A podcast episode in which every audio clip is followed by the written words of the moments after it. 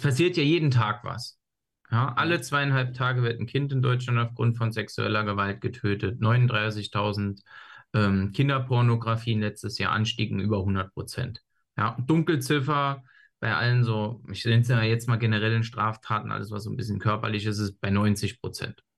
Also es wird ja gar nicht aufgeklärt. Mhm. Und meistens ist das halt so sexuelle Sachen, sind halt meistens auch noch in der Familie. Es wird auch noch schwer.